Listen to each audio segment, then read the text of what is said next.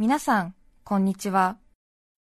安住紳一郎の日曜天国、アシスタントディレクターの亀山真帆です。西天のラジオクラウド、今日は564回目です。日曜朝10時からの本放送と合わせて、ぜひお楽しみください。それでは、9月23日放送分、安住紳一郎の日曜天国、今日はメッセージコーナーをお聞きください。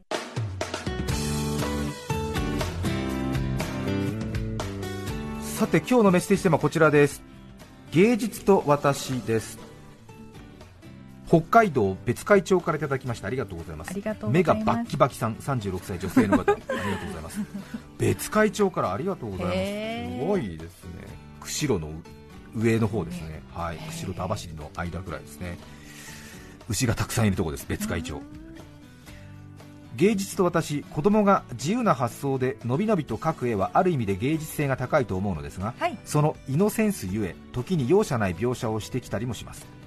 今から7年前当時保育園児だった娘が自宅でお絵描きをしていた時のことです、はい、洗濯物を片付けていた私に背後から「ねえねえ見て見て」と無邪気な笑顔で娘は1枚の絵を差し出してきました、はい A4 サイズの用紙一面にいかにも幼児らしい大胆なタッチで描かれたそれはどうやら人物が肌色に塗られた楕円形に丸い目と赤い口低い位置で言った黒髪という特徴から母親である私を描いてくれたのだと推測できたのですが、はい、問題が一つありました。なぜか顔全体にごまを散らしたように黒く細かい点がびっしりと描かれているのです。ねえこれママの顔なの？そうだよ可愛いでしょ？う うん可愛く描いてるけどこのブツブツなにうんこれほくろ顔にいっぱいある。確かに私の顔には小さなほくろが点在しています、えー、特徴をオーバーに表現するのは似顔絵のコツではあるけれどそれにしてもこれはひどいものです。娘は上手に描けたと自負があるのか褒めてもらう気満々でしたり顔そんな彼女に対し若干の苛立ちと悪意を感じた私は母親失格なのでしょうか。ちなみにその時娘が描いてくれた絵は現在手元に残っていません。そうね。捨てたっていうそうなんだよね。あの子供がやってくれたことは全てなんかこう母親喜ぶと思ったら大間違いって話は私も何回もしてますね。私の母貴子も少し厳しいところがありまして母の日のプレゼントで本当にダメな時はこれで人は喜ばないでしょって言われたことが 小学校4年生の時にありますからね。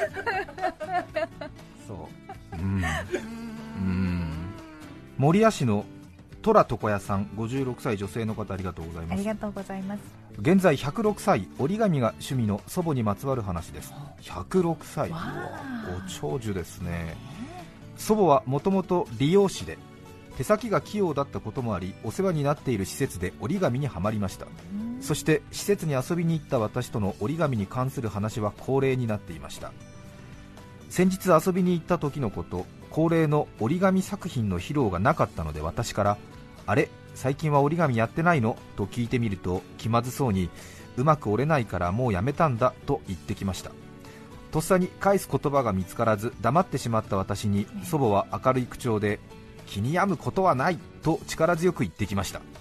聞いてみると落ち込む祖母にスタッフさんが洗濯を終えたタオルを畳む仕事を依頼してくれていました。祖母はそれを折り紙で鍛えた技でアイロンをかけたかのように畳み感謝されているから楽しいと言っていました。今までできていたことができなくなることは多分寂しく辛いことでしょう。でも祖母はいつも前向きな人なのです。現に今回も落ち込んだ私を励ましてくれました。そしてつい先日祖母は誕生日を迎え107歳になりました。さすがに年相応に忘れてしまうことが増えてきました。でも未だに折り紙を折ろうとしているらしく部屋に失敗の痕跡を見かけます。常々かっこいい人だと思っていましたが改めてすごい人だと思いました。おばあさんおばあさんにもらった作品はきちんと残してあります。大切にします。これからも元気でいてください。107歳のおばあちゃん。いやおめでとうございます。ねいや折り紙すごいね。そうまあねもともと理容師さんだということで手先が器用なんでしょうね。またね優しいお孫さんですね。そうですね。そうか107歳のおばあさんだとお孫さんも56だからね。ああそういうことですね。そうね勢原市の S40353 歳男性の方ありがとうございます。ありがとうございます。私は芸術的センスがなく特に絵を描くということが苦手です。絵ね苦手に感じてる人多いですよね。私もそうです。中学校3年生の時夏休みに写生の宿題があったのですが陸上部だったこともあり写生の対象に選んだのは愛着のある紺色のスパイクでした、はい、いいねかっこいいね、ね、陸上部ですからね、うん、よくこうねあのちょっと使い古されたスパイクとか上手にデッサンしている学生いますよね。そうですよね、うん。張り切って描き始めデッサンまではまずまずだったのですが色を塗り出すとスパイクというよりどんどんナスビに近くなってしまいました。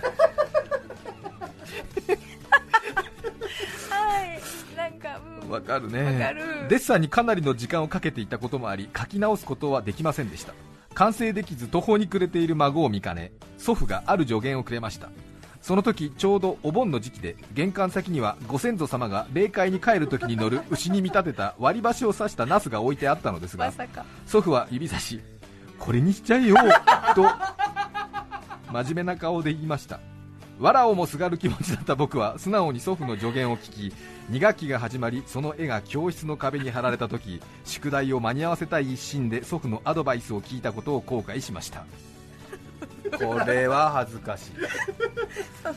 なんでなんでこのねお盆のナスの馬車を描いたっていう。まだナスゴロンの方が良かったよね割り箸書いたんでしょきっとね。さて番組冒頭で再来週 MBS の福島信弘アナウンサーに来ていただきますという話をしました。大阪の放送局の方がなぜというようなそんな気持ちになるかもしれませんが福島さんは現在31歳でしょうか。大変優秀な人で大阪の毎日放送 MBS という放送局で仕事をしていらっしゃいますが大阪は大阪で MBS も ABC もラジオがありまして私たちは MBS の皆さんそれから ABC の皆さんとグループを作ってるんですけれども TBS にはずっと大沢優里の UU ワイドという一大看板がありまして、はい、それに対抗して大阪ではありがとう浜村淳ですという大きな番組がありますね。多分皆さんも聞いてはいないとは思いますけれども地方が違うので話だけは聞いたことがあるんじゃないかなと思いますけどもね、はい、はい、あと鹿児島には、えー、白鳥スズメかな？なんか各地方にやっぱり、ね、それぞれね北海道だとカーナビラジオ午後一番とかそれぞれの地方ならではのいわゆる大きな看板番組がありますね。それで MBS のありがとう浜村淳ですという、まあ、非常に大きな看板番組をいつか継ぐんじゃないかと言われているのが、まあ、関西で注目されている逸材と言われる福島信弘アナウンサーということなんですね。まあ、筋でいきますとね私が自分の会社の後輩にピンチヒッターを頼むべきなんでしょうけれどもここはちょっと皆さんにですねぜひ関西ナンバーワン将来性ナンバーワンと言われるちょっとね、まあ、大阪桐蔭のネオ君的なちょっと先取りしてね、聞いてみるのいかがでしょうかというこの私の計らいですよね。どうですか？ちょっと気になりますよね、ね。おおと思いますよね。若くして頭角をもうすでにそうです。感じさせるそうです逸材なんですね。もう逸材ですよね。気になりますでしょ？気になります本当に。再来週の放送ですから。ねぜひねきっとまたちょっと大阪のラジオの文化ってのがあると思いますからね。そうですよね。ぜひ。うん。10月7日の放送ですね。本当のピンチヒッターですよ。大体ピンチヒッターっていうとなんとなく穴埋めでねなんか ほどほどの人がやってくるってパターンが多いんですけど私はいつもその人はピンチヒッターじゃないっていうただの穴埋めじゃないかって。ピンチヒッターっていうのは本当にね3割3分ぐらい打つようなそのきちんとタイムリーヒットを打つ可能性がある人を呼ぶべきだっていうふうに私は言っているので、はい、え本当のピンチヒッターがやってきますからね、でそのピンチヒッターが、あれですよいい成績出したら本来のレギュラーを外されるべきですからね。そうかそうかそうか、うん、はい。怖いです。怖いですよ、はい、そうですよ。勝手にねピンチヒッターお願いして、その人がね自分の穴埋めやってくれて、その人にお土産買ってくるみたいな、そんなぬるい関係はだめだって言ってるんですよね、自分のレギュラーのポジション取られるぐらいのピンチヒッターをね 監督が導入してこなきゃだめだって言ってるんですよ、ね、だから私はね、あこれはいけない、ちょっと言い過ぎちゃいけないけどね、そうそうそう。本当に自分のポジションが脅かされるような逸材を呼んできてるわけ、しかもほらグループ会社だからその人にはギャランティーっていうものを渡せないらしいから俺はちゃんと商品券を買ってきて彼に渡そうと思って、ね、そうなんですか？そうだよ。どう？そうで自分のお財布から商品券を買って福島君にそれ渡して来てもらうんだから本当ですよ。すごいでしょ？私はもう自分の大枚はたいて自分休むんだよどう？もう本当に。マザー・テレサになるって何回も言ってるでしょ？そうですかそうですか。ねえ。そんな規定があってね。ねそうですよね。福島君は福島君でその、まあ、ボランティア的なことになるけれども、そうですね。まあそのまあ、東京でそういうふうに自分のことを評価してくれるところがあるんだったら、長谷さんじましょうね、福島君は福島君で大阪での仕事あるわけですけど、そ、ね,、れをね、こう少しちょっとこうやりくりして来てくれるということでね、粋に感じてということですよね。うん菓子折りでいいんじゃないですかとか言ってたけど、だめだ、だめだって言ってね、ちゃんとね、これ安住さんからですってちゃんと商品券渡しといてって昨日あのスタッフにお金を渡したよね、うん、だから俺は今、お財布の中、カラッカラだよ、そんな事情まで、そんな事情までね、赤裸々すぎるから、そこまで喋らなくていいだろうって話だけれどもね、それでその商品券をあの再来週の番組終わった後に渡すんじゃなくて、始まる前に渡しとけよっていう。先に？そう。か、そうそうそれも常々ね。言ってますでしょ、そうそうそう、お礼はね先にもらわないとそのモチベーションにつながらないからね。終わった後にもらってもあお礼もらえるんだったらもうちょっとやるべきだったってことになるから。それだったらその本番の前に渡してで、うん、でそのちゃんとねこう、うん、あそういうものがいただけるんだったらちゃんとやらなきゃっていう気持ちにもなるかもしれないからね。ですね、何でも全部喋ればいいってわけじゃないんだけど。話の流れ上ちょっと全部やってみたけど。でも再来週ぐっと楽しみになりません？本当ですね。そうですよ。福島信弘さん。そうですよ。大阪で聞いてらっしゃる皆さんは福島君知ってますよね？応援してあげてくださいよ、えー、多分ねきっとね、あの今度は東京の、まあ、同業者なんかはね、はんってな感じになりますでしょ？そうですか。えー、安住さんはその福島さんを知るに至ったきっかけはどどういうものだったんですか？私は同業者研究というものを常日頃やっていますから、そうそうです。ものすごいアンテナを広げて全国を調べ尽くしてますから。そうでしたね、え。ー、はい。まあ、ね、ここまで全部喋る必要もないですけども、もう本当にもう、そうでした。そうですよ。気持ち悪いぐらいご存知ですもんね。気持ち悪いぐらい知ってますから、うんうん、爆笑の太田さんに負けないくらいの、ね、情報がありますよ、そうですそうです、はい、ですしもちゃんとその有望そうな皆さん方にはもうなるべく先にいい人キャンペーン展開したりとかしてますから、えー、当然福島君ももういい人キャンペーン済みの傘の下にいる。そうです。あと CBC の石井君とかね、はい。えー、え。ー、そう。そうなんですか、うん、あのテレビ福島の奥さんとかねもう、うん、その辺はもう全部、うん、あの私のいい人の傘の下の中に入ってますいや傘下じゃなくてあの私がのそのなんていうの、えーはい、なんていうの？北大西洋条約機構的な感じがあるんだけれど。もね福島君10月7日、はい、楽しみ。楽しみです。楽しみ。そう。すごくねあの変わった人でちょっと変わってるんですよ。あのー、落語やったりですね、あとは昭和歌謡に異常に詳しいということですよね、しかも昭和歌謡、私たちの昭和歌謡よりもさらにもっと前ということですね、落語研究会出身ということですけどもね、ちょっとあの、うん、なんていうかな、こう、うん、そんなに あれ？あの華やかなルックスではないんですけど、本当公務員みたいなルックスなんですけどもね、すごくいい方で。一度ね私食事したことあるんですけど、そうですか、えー、面白いですよ。再来週お楽しみに、はい。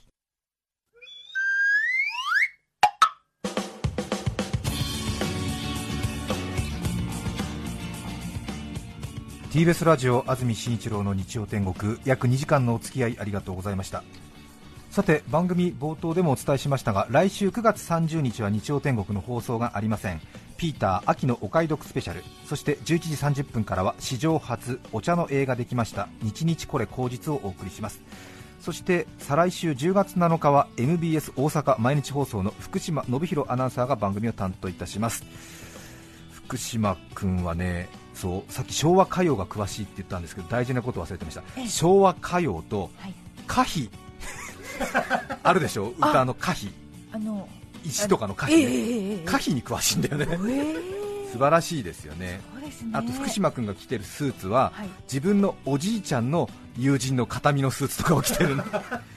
本当に面白いアナウンサーです。10月7日の放送ぜひお楽しみに、それでは今日はこの辺で失礼します。ごきげんさよなら。さよなら。9月23日放送分。安住紳一郎の日曜天国メッセージコーナーをお聞きいただきました。それでは今日はこの辺で失礼します。安住紳一郎の日曜天国。芸術は爆発だ。明日の午後に散髪だ。帰ると嫁が蒸発だ。お聞きの放送は TBS ラジオ FM905AM954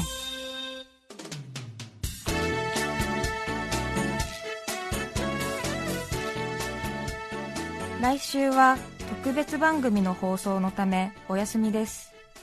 再来週10月7日のメッセージテーマは最近ドキドキしたこと。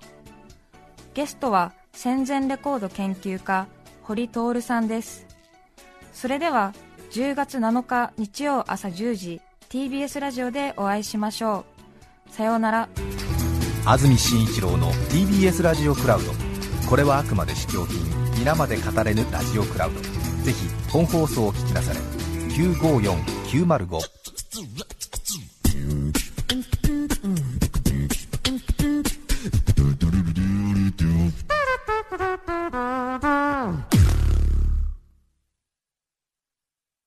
ねえねえ、モトブルって知ってる？モトブル？そうそう、モトブル。モトブル？そうそう、モトブル、モトブル。そんな僕たちモトブルのレギュラー番組が始まりました。毎週日曜午後11時から配信スタート。歌あり、涙ありの30分。ぜひ、お試しください。